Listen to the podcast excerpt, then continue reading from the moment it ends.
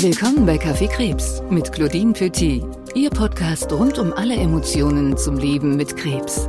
Ungeschminkt, ehrlich und auch mit einer Prise Humor.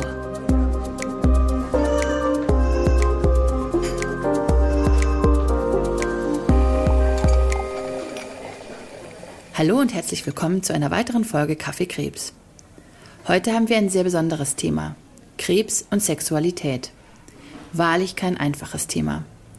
Selbst ich, die ja definitiv eher extrovertiert ist, habe im Verlauf meiner Therapie wirklich sehr selten über dieses Thema gesprochen und nur mit sehr ausgewählten Personen. Umso mehr freue ich mich, dass ich heute auch zum ersten Mal in unserer Podcast-Reihe eine Expertin an meiner Seite habe. Diplompsychologin Susanne Lüderitz aus Berlin wird heute mit mir in den nächsten Minuten über die verschiedenen Facetten von Intimität, Eigenliebe und Sexualität im Verlauf einer Erkrankung sprechen. Ich freue mich sehr. Hallo, Frau Lüderitz, dass Sie heute hier sind. Ja, guten Morgen. Frau Lüderitz, darf ich Ihnen einen Kaffee anbieten? Ja, ich nehme einen Tee sehr gerne. okay, dann gibt es für Sie heute einen Tee. Ich bleibe wie immer bei meinem Latte Macchiato. Mhm. Frau Lüderitz, Sie sind Traumatherapeutin, Psychoonkologin und Paartherapeutin. Mit welchem Anliegen kommen die Krebspatienten zu Ihnen in Ihre Praxis? Das sind sehr unterschiedliche Anliegen, je nachdem, in welcher Krankheits- oder Krankheitsverarbeitungsphase sich die jeweilige Person befindet. Am Anfang äh, ist es oft der Diagnoseschock, die Angst, auf einmal die Gewissheit, meine Lebenszeit ist möglicherweise endlich. Wie gehe ich damit um? Wie gestalte ich Beziehungen, gerade Menschen, die sich vielleicht nicht in förderlichen Beziehungen äh, befinden und jetzt mhm. zusätzlich diese Krebserkrankung haben? Das wirft ganz viele Fragen auf.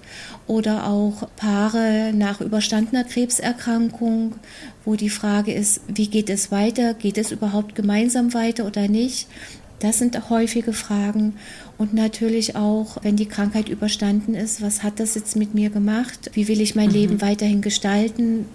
Wo geht mein Weg lang? Wie gehe ich jetzt mit diesen ganzen einschneidenden Veränderungen um? Mhm. Ja. Ich weiß noch von mir, um da jetzt mal ein bisschen aus dem Nähkästchen zu plaudern, ja. ähm, ich war äh, nach meiner Erkrankung kann man, glaube ich, so festhalten, dass da körperlich eigentlich recht schnell wieder alles ziemlich in Ordnung war. Ähm, nichtsdestotrotz war mein Körpergefühl nach dieser Operation extremst anders. Ich möchte fast sagen gestört. Und natürlich auch dann die Intimität zu meinem Mann. Äh, hören Sie das öfter, dass, dass es eigentlich körperlich kein Problem gibt, sondern dass es dann eher manifestiert im Kopf ist? Also Sie sprechen da ein ganz äh, wichtiges Thema an, ja.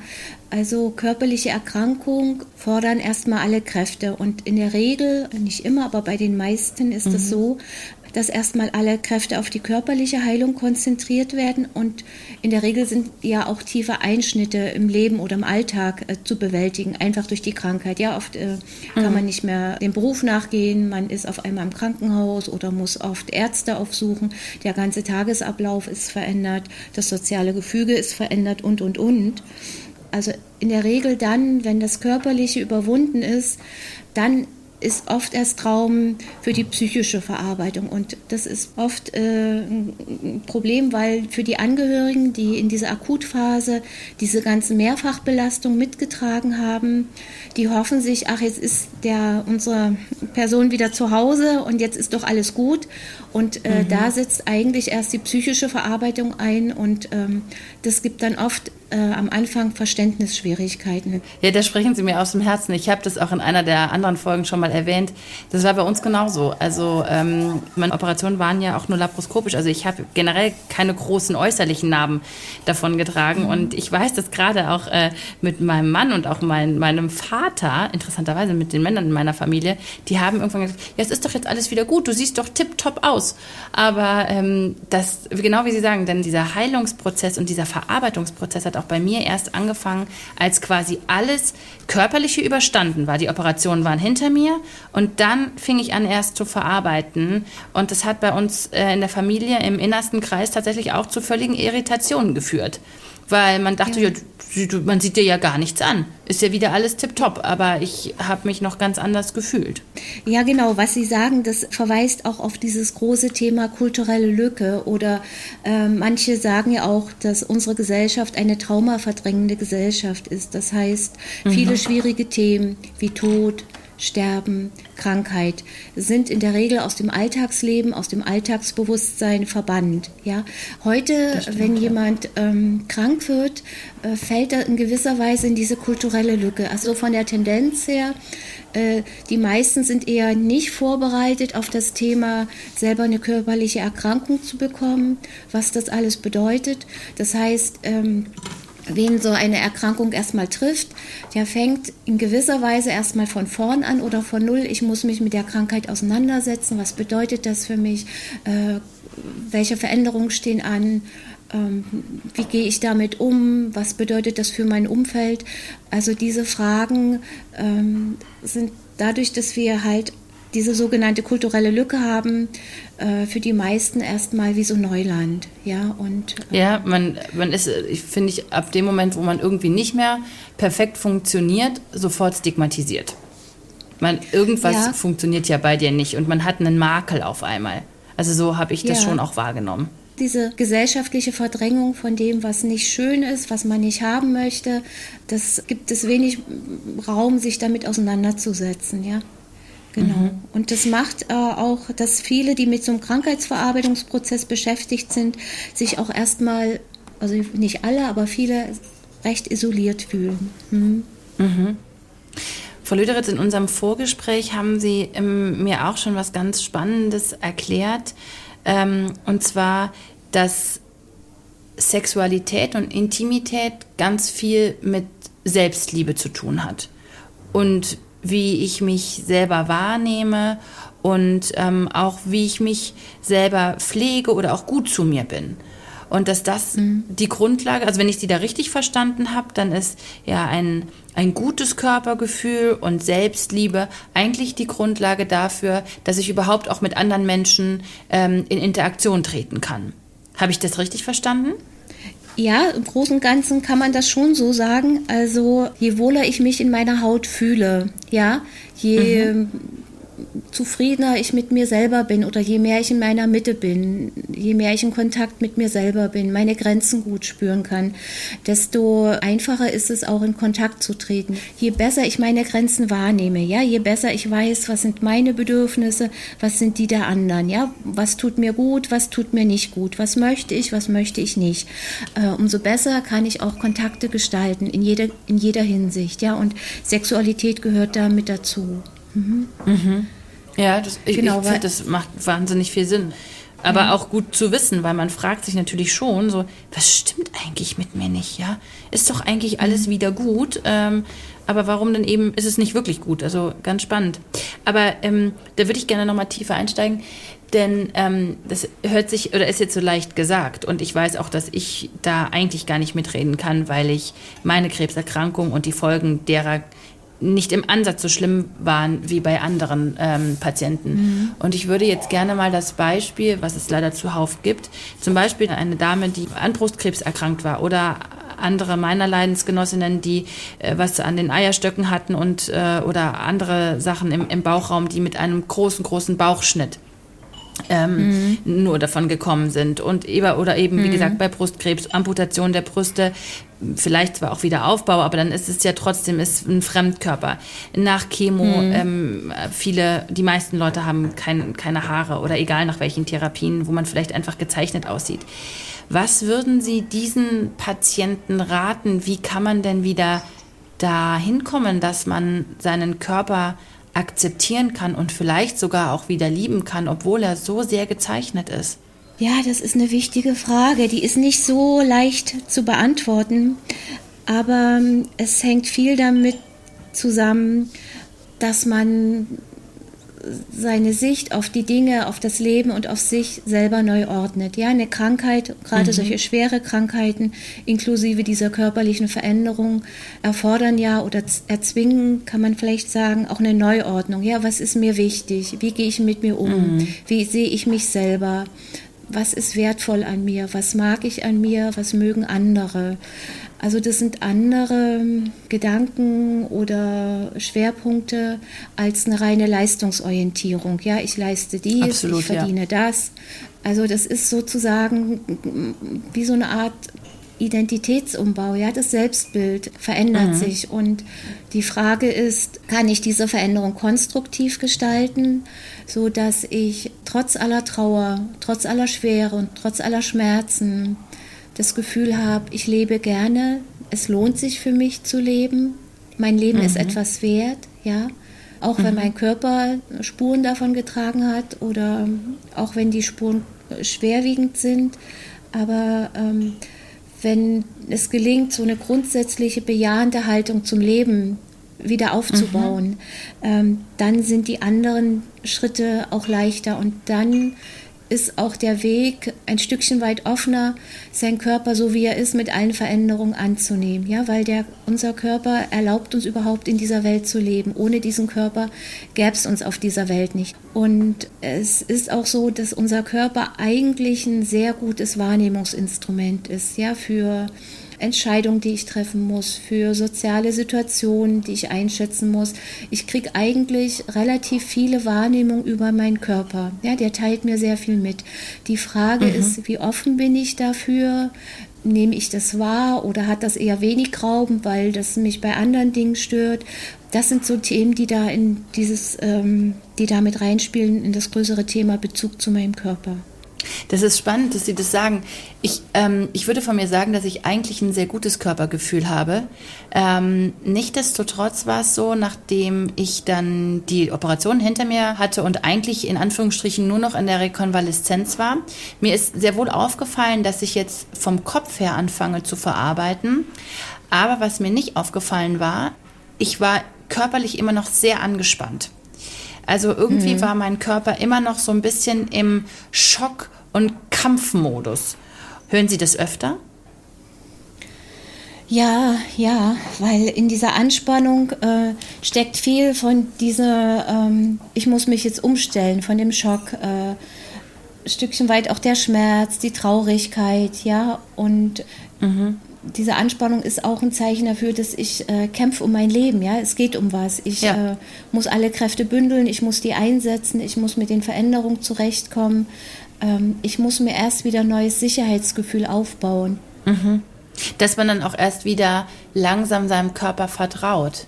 Ich war auch irgendwie so ein bisschen sauer auf meinen Körper und gedacht, Mensch, wir waren doch jetzt so lange so ein gutes Team und ähm, ja. ich habe immer so gut dich gespürt und in dich reingespürt und wie, wie kann denn das jetzt kommen? Also ich war so richtig, ich hatte da so das Gefühl, die Verbindung zwischen mir und meinem Körper ist irgendwie gekappt. Ja, ja, das kann man äh, vielleicht vergleichen, wenn man jetzt mal in Bildern sprechen will. Man kann den Körper vielleicht bildlich gesehen mit einem Haus vergleichen und so mhm. eine körperliche Krankheit mit einer größeren Veränderung, ja, vielleicht eine tragende Wand bricht weg und, und, und. und natürlich ist das Zuhause dann erstmal nicht mehr das gewohnte Zuhause, und es gibt, äh, jetzt bildlich gesehen, Baulärm, es gibt Dreck, es muss vielleicht der Strom mal abgeschaltet werden, weil die Leitungen neu gelegt werden müssen und, und, und. Und es ist ein längerer Prozess, sich dann in diesem veränderten Zuhause wieder neu einzurichten und sich zu Hause zu fühlen, ja. Wenn ich das wenn ich das zusammenfasse, dann, äh, was wir bisher so gesprochen haben, dann würde ich sagen, sind die Worte oder die Zustände der Selbstliebe, aber auch der Ruhe und der Muße, so Schlüsselfaktoren, dass man wieder mehr zu sich selber findet und vielleicht auch dann wieder mehr zu dem Partner oder zu der Sexualität mit dem Partner. Kann man das so sagen? Ja, so in, diese Richtung kann man das sagen. Ja, so je mehr ich bei mir selber ankomme, je mehr ich sozusagen Raum habe für diese schmerzlichen Gefühle, ja, den Raum gebe, mhm. äh, damit die äh, verarbeitet werden können. Und in der Regel ist es ja so, es kommt äh, so eine Welle raus an Schmerz oder an Traurigkeit. Und wenn diese Platz haben dürfen, kann sich die Gefühlslage verändern, weil ähm, dann Verarbeitungsprozesse möglich sind und Gefühle, die vielleicht durch die Trauer verdeckt waren oder noch gar keinen Raum hatten, die können sich danach erst entwickeln. Ja, das heißt, dieses Fühlen ist im Prinzip wichtig. Ja, natürlich muss man immer gucken, äh, wie viel Verarbeitungskapazität habe ich, ja, kriege ich meinen Alltag trotzdem noch geregelt, mhm. ähm, kann ich aus Tälern wieder auftauchen, wer oder was kann mir dabei helfen, das ist schon wichtig mit zu beachten, aber in der Regel ist es, ähm, je mehr ich mir erlaube, auf meine Gefühle einzugehen, desto flüssiger kann dieser Verarbeitungsprozess ablaufen. Die Natur hat ja nichts umsonst geschaffen und auch Gefühle haben eine Funktion. Und eigentlich als so Grundfunktion von Gefühlen kann man sagen, das sind Situationseinschätzungen und Handlungsvorbereitungen. Ja, solange mhm. das, sagen wir mal, jetzt keine äh, überlagerten Gefühle sind aus der Vergangenheit, die dann zu Situationsverzerrungen führen können. Aber so als Grundfunktion sind Gefühle eigentlich äh, dazu gedacht, dass ich eine Situation einschätze, tut die mir gut, tut die mir nicht gut und welche Handlungen wären jetzt wichtig. Ja, und mhm. ähm, von daher stehen und fallen Verarbeitungsprozesse auch mit dem Umfang, inwieweit äh, es möglich ist, sich auf Gefühle einzulassen.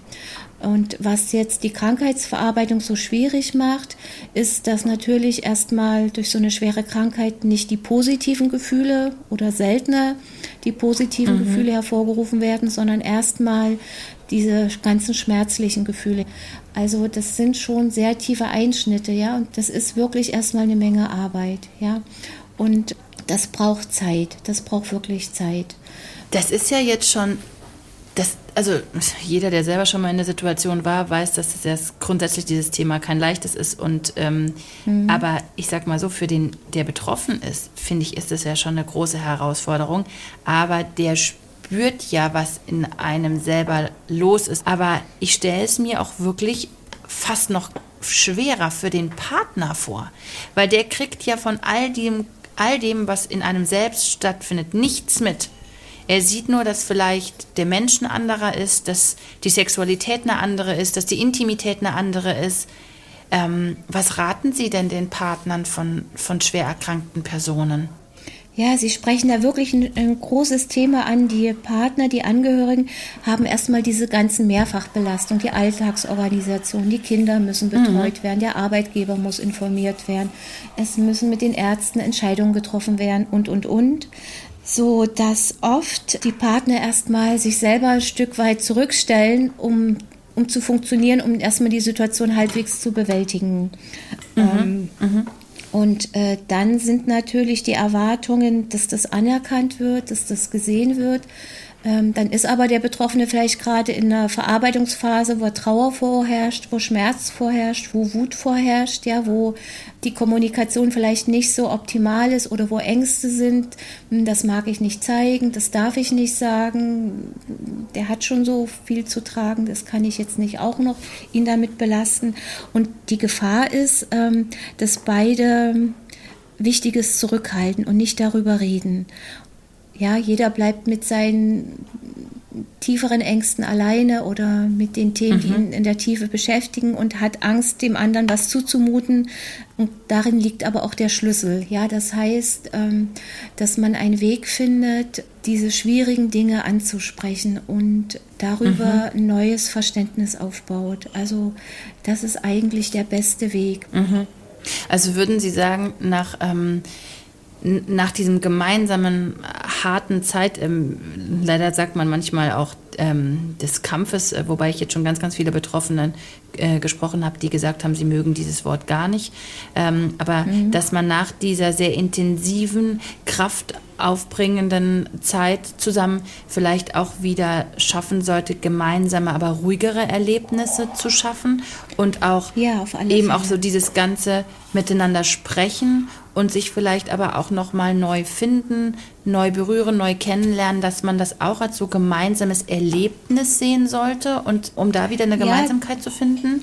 Ja, dass man sich bewusst Zeit und Muße gönnt, ja, äh, mhm. Freiräume möglichst ohne äh, Druck, ohne Leistungsdruck, ohne Erwartungsdruck. Ja, einfach, dass man sich Zeit und Raum gibt, äh, sich selber wahrzunehmen, dass der Partner sich wahrnehmen kann, die Partnerin dass auch die Partner, Partnerinnen sich erlauben, Zeit für sich alleine zu nehmen, um sich zu erholen, um wieder aufzutanken, auch in dem Bewusstsein, dass sie nur dann gut begleiten können, wenn sie ihre eigenen Speicher und Batterien aufladen können und dürfen und dass man auf dieser Basis einfach äh, sich gemeinsam erlaubt, den Intimraum zwischen beiden Partnern nochmal neu zu gestalten. Sexualität ist ja jetzt leider auch ein Thema, was oftmals, finde ich, mit übersteigerten Erwartungen einhergeht. Ja, ja. Ähm, Sie haben das auch in unserem Vorgespräch sehr schön als Brennglas definiert und ja. haben mir da sehr aus der, äh, aus der Seele gesprochen. Ähm, wenn jetzt so viel wirklich Erschütterndes passiert ist und es ist so viel im Umbruch und dann Sexualität generell eher immer ein bisschen äh, übersteigerte Erwartungen. Wie schafft man es da tatsächlich eine sexuelle Zufriedenheit für beide zu erreichen? Ist es überhaupt möglich nach so traumatischen Erlebnissen? Also man soll niemals nie sagen. also die Möglichkeit ist schon gegeben, aber der Weg dahin ist nicht so leicht. Vielleicht wäre ein erster Schritt, dass man überlegt, ähm, mit welchen Begrifflichkeiten man das bezeichnet. Ja, Sexualität ist ein Begriff, der mit ganz vielen verschiedenen Bedeutungen aufgeladen ist. Wenn man jetzt äh, zum Beispiel die Worte nimmt Körperlichkeit, Sinnlichkeit, Innigkeit, ja, ergeben sich ganz andere Bedeutungsräume und ganz andere Möglichkeiten, sich darauf zu beziehen. Mhm. Vielleicht auch noch ein wichtiger Gedanke ist, äh, Sexualität ist eigentlich der Bereich, wo Menschen am allerverletzlichsten sind, ja, wo ähm, mhm. Grenzüberschreitungen nachhaltig wirken. Das heißt, ähm, mhm. was gut wäre, wenn man sich diese Sexualität wieder neu erobern möchte, mhm. dass gut auf eigene Bedürfnisse, auf eigene Grenzen geachtet wird, was passt zu mir, was passt mir nicht, wie fühlt sich das gerade an, womit geht es mir gut? Und sich einfach Zeit und Muße gönnt, ohne bestimmten Erwartungsdruck, ohne bestimmte Skripte. Ja, das heißt auch die mhm. sexuelle Lerngeschichte spielt dabei eine Rolle. Und wie weit ist mir das möglich, auch bestimmte Schemata, Muster, Erwartungshaltungen ähm, zu ändern mhm. oder zu öffnen für andere Bereiche, die vielleicht langsamer sind, die vielleicht ruhiger sind, die vielleicht auch nicht so zielorientiert sind, sondern erstmal nur Raum geben, die gemeinsame Nähe zu genießen, mhm. Berührung wahrzunehmen, Qualität von Berührung, welche Berührung tut mir wann, wo, wie gut, äh, wie fühlt sich das an, ähm, gibt es die Möglichkeit, mit dem Partner darüber zu reden, ähm, traue ich mir Wünsche zu äußern, traut sich sein, mein mhm. Partner Wünsche zu äußern, können wir damit im Gespräch sein, ähm, wann geht es mir gut mit mir selber, wann geht es meinem Partner gut mit sich selber. Ähm, ich denke, das sind gute Fragen, die helfen, den Weg zur eigenen Sexualität zurückzufinden. Und Sie haben, Sie haben gerade ein tolles Wort äh, benutzt, weil so kommt es mir auch vor, eher so zu sehen, dass der Weg das Ziel ist. Mhm. Wie Sie es gerade gesagt haben, dass man auch einfach mal den Moment und das langsame Annähern auch schon wieder als Geschenk wahrnimmt und äh, ja, sich da nicht so einen Druck macht. Und ähm, wenn ich Ihnen so zuhöre, finde ich, hat es was sehr Beruhigendes für mich, denn es hört sich so an, als ob es, wenn man möchte, eigentlich für alles eine Lösung gibt. Man muss nur bereit sein, danach zu suchen, vielleicht auch in die Lösung zu investieren. Und eins ist, glaube ich, unabdingbar, man muss eine gewisse Veränderungsbereitschaft an den Tag legen. Ja, so könnte man das zusammenfassen. Also es ist eine Entwicklungsherausforderung sowohl für den erkrankten Partner als auch für den, sagen wir mal, zumindest nicht akut erkrankten Partner oder nicht erkrankten Partner. Mhm. Und jeder ist auf seine Art und Weise gefordert, sich zu entwickeln, mit diesen Veränderungen zurechtzukommen. Und gut ist es, wenn das beiden so klar ist und wenn es bei, bei beiden eine Bereitschaft gibt, sich auf diese Veränderung einzulassen und zu investieren, dass diese Veränderung gut gemeinsam gestaltet werden kann. Mhm. Genau. Wir haben in unserem Vorgespräch, äh, wir sind da ganz zufällig drauf gekommen, aber ähm, Sie haben mir gesagt, dass auch tatsächlich manchmal es der vielleicht bessere oder richtigere Weg ist, wenn man als Paar nicht mehr zusammen bleibt und dass das gar nicht so, so selten vorkommt, wenn einfach man gemeinsam diesen Weg nicht mehr gehen kann, weil die Belastung irgendwie so hoch ist. Das, das mhm. sehen Sie gar nicht so selten, oder?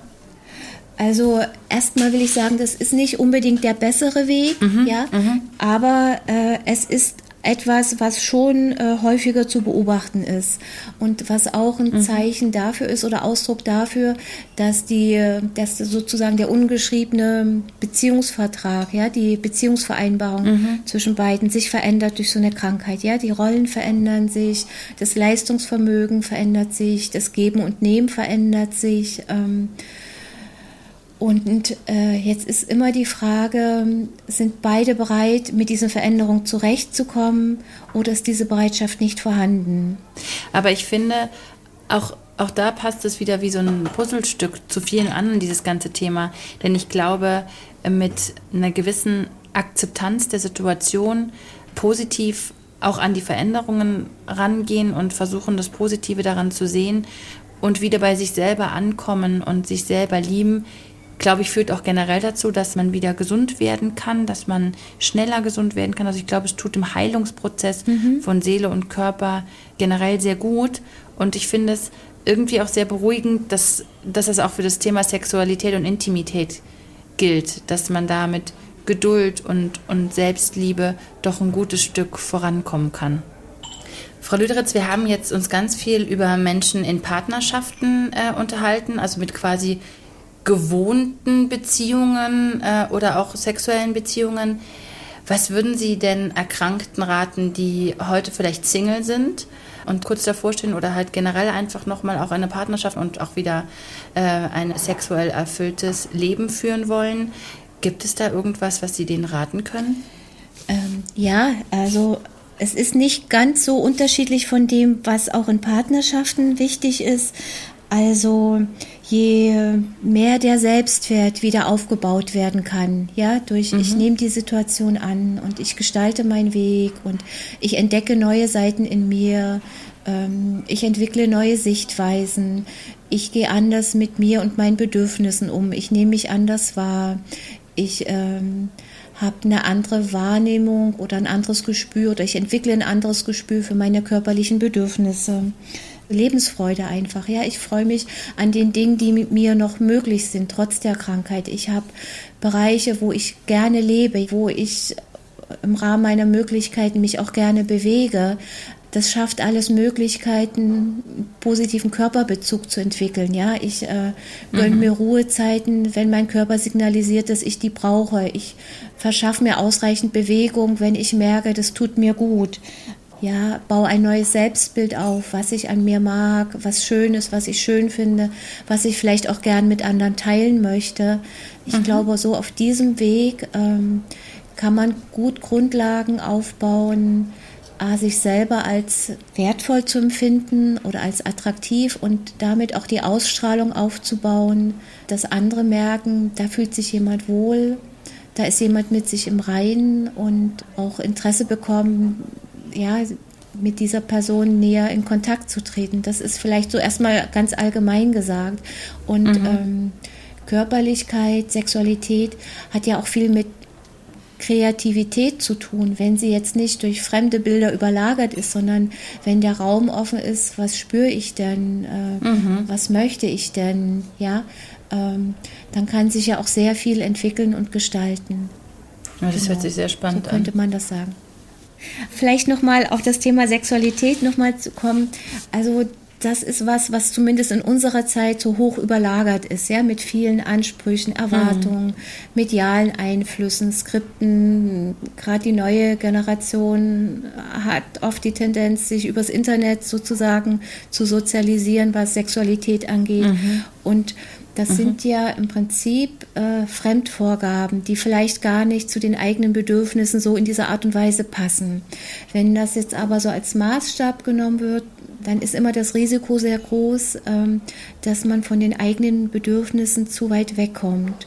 Und ähm, Krankheit ist in dem Sinne vielleicht auch als Chance zu sehen, dass ich aus bestimmten Mustern herausgerissen werde oder wachgerüttelt werde. Mhm. Ja, auch wenn das äh, mhm. am Anfang, also wer so eine Krankheit neu hat, der möchte sowas garantiert nicht hören, weil erstmal ist dieses, äh, ich will diese Veränderung nicht und ich habe äh, ja. sehr viel Verluste und Unannehmlichkeiten und Ängste.